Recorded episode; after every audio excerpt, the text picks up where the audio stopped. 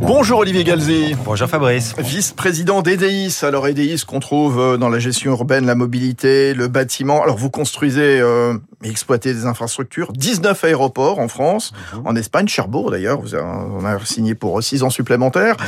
Reims, Nîmes, Bourges, Auxerre, Saint-Martin, un funiculaire, un train touristique, des tramways, Orléans, Reims, des ports, Saint-Malo, Cancale. Vous vous présentez comme un développeur de territoires. Les Mhm. territoires dont on parle dans cette pré-campagne électorale.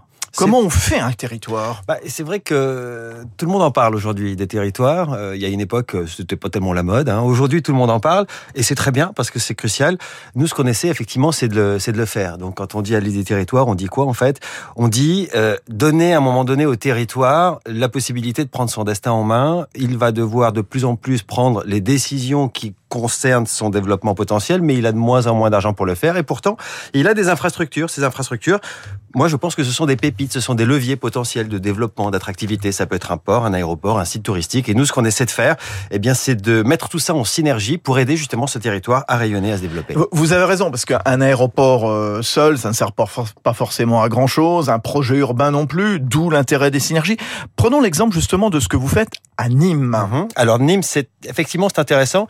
Il y a un aéroport à Nîmes euh, et cet aéroport, il est situé dans ce qu'on pourrait appeler le triangle d'or avec euh, un nombre incalculable de sites UNESCO, avec tout ce qu'on peut euh, imaginer de la Provence quand on rêve de la Provence. Et tout ça, c'est entre 20 et 30 minutes de cet aéroport dans ce, dans, dans, dans ce périmètre. Le problème, c'est qu'il est à cheval entre deux régions administratives et politiques et trois départements. Et là, vous voyez le problème. Comment est-ce qu'on anime à un moment donné un bassin de cohésion, pourtant euh, cohésion économique, cohésion culturelle, un bassin touristique? Comment est-ce qu'on l'anime quand on a deux régions et trois départements Eh ben là, on peut imaginer qu'on a un outil qui s'appelle l'aéroport et cet outil, il va permettre justement de marketer ce territoire. Donc nous, on souhaite par exemple qu'il évolue vers un nom Nîmes Grande Provence. C'est en cours de discussion. Pourquoi? Parce que la Grande Provence, c'est une marque internationale. Aujourd'hui, quand vous venez de Belgique ou de Londres et que vous voulez aller en Provence, vous vous dites, ah, si je vais aller en Provence, il faut que j'atterrisse à Marseille. Non, on peut atterrir à Nîmes et là, on va avoir des choses à proposer. On va par exemple aller dans la ville pour visiter les arènes, la maison carrée, la tour Maine, des monuments romains exceptionnels dont nous avons désormais la gestion pour le groupe EDIS.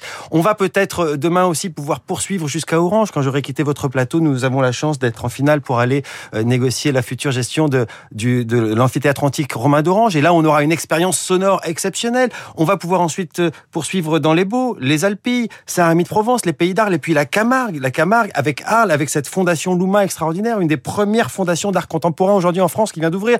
Et tout ça, ça peut être desservi par quoi? Ça peut être desservi par l'aéroport de proximité. Et ça, ça change la dynamique du territoire. Et sur l'aéroport de proximité, vous faites euh, poser quel type d'avion aussi? Parce que souvent, l'avion, il est montré comme quelque chose de sale, ce qui est évidemment pas le cas, euh, bien entendu. On fait des, des efforts considérables. Alors, euh, on fait effectivement beaucoup d'efforts considérables. L'aéroport de Nîmes, par exemple, il y a plusieurs types de trafic. Il y a évidemment de l'aviation privée, il y a aussi de l'aviation commerciale, avec notamment des, des vols Ryanair.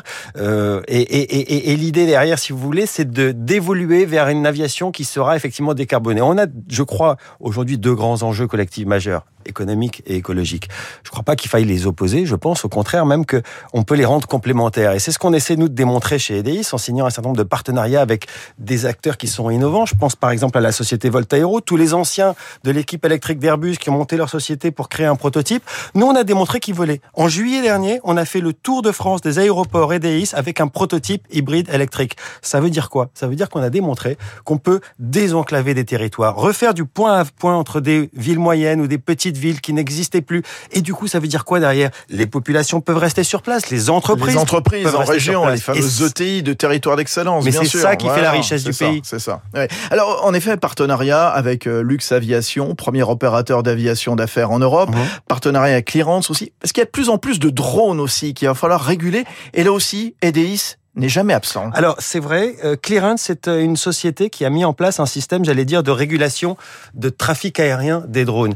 Euh, c'est pas idiot parce qu'on va y arriver parce que ces drones ils occupent l'espace de plus en plus et d'ailleurs pour des activités y compris qui sont des, des, des pas seulement des activités ludiques mais des activités euh, économiques. Donc euh, avec EDIS on a signé ce, ce, ce partenariat effectivement où on a formé nos agents de navigation aérienne à la navigation aérienne des drones et c'est ça aussi préparer l'avenir, c'est dire à un moment donné toute cette petite plateforme aéroportuaire que vous avez dans les régions Demain, non seulement elles vont servir la mobilité des entreprises, mais elles vont servir aussi des nouveaux usages. Les drones en font partie. Et d'ailleurs, à ce titre, on a aussi signé un partenariat avec le, le géant chinois Eang. Je ne sais pas si vous aviez vu euh, euh, son, son, son, son, drone de transport de personnes, qui est d'ailleurs euh, aujourd'hui en opération à, à, à, Dubaï.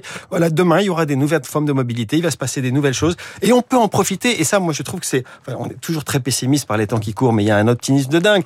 On a les infrastructures nécessaires. On peut relier nos territoires. On peut le faire de façon décarbonée. Et on, et, et on peut peut-être changer tout simplement le visage de notre pays avec ça. Et à propos de mobilité, alors vous êtes dans les, aéro les aérodromes, les ports également, mmh. les trains également. Est-ce que vous positionnez aussi sur l'ouverture à la concurrence des TER. Oui, absolument, c'est clé parce que on est, si vous voulez, si on veut être une boîte à outils pour aider un territoire à un moment donné à se développer et à rayonner, il faut pouvoir avoir le maximum de leviers possible. Donc on a pris cette décision chez EDIS de monter une filiale avec euh, le groupe TTH qui est un acteur reconnu du ferroviaire et nous allons effectivement nous positionner sur ce marché.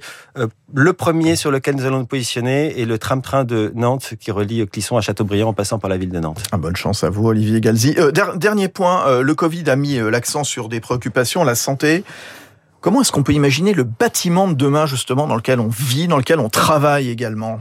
Alors là, on passe dans la, j'allais dire, dans, dans l'autre corde qui nous permet d'aider les territoires, qui est notre division ingénierie, où effectivement on est un des meilleurs spécialistes aujourd'hui, en, en, notamment en, en, en, bâtiment de santé. On a refait euh, l'hôpital Larrey-Boisière, pour Chailloul, CAU Chedren, euh, l'Institut du cancer de Toulouse, le CHU de Fort-de-France. Et là, on, on, est très content, et ça va répondre, enfin, je, je, vais répondre à votre question, mais je suis très content parce qu'on on vient de remporter en groupement la, la, la, la maîtrise d'œuvre du plus grand chantier hospitalier euh, de, de, de France. C'est Nantes. C'est Nantes, absolument, ouais, ouais. avec le, le, le CHU. Et, et, pourquoi euh, notre groupement a été choisi? Notre groupement a été choisi parce que je crois qu'il faut repenser effectivement ces bâtiments qui aujourd'hui doivent euh, il faut être plus agile. Avant, quand on construisait un hôpital, ça pouvait prendre 15 ans. Vous expliquer que ça serait le plus beau et le meilleur du monde. Mais une fois qu'il est sorti de terre, il est déjà has Voilà.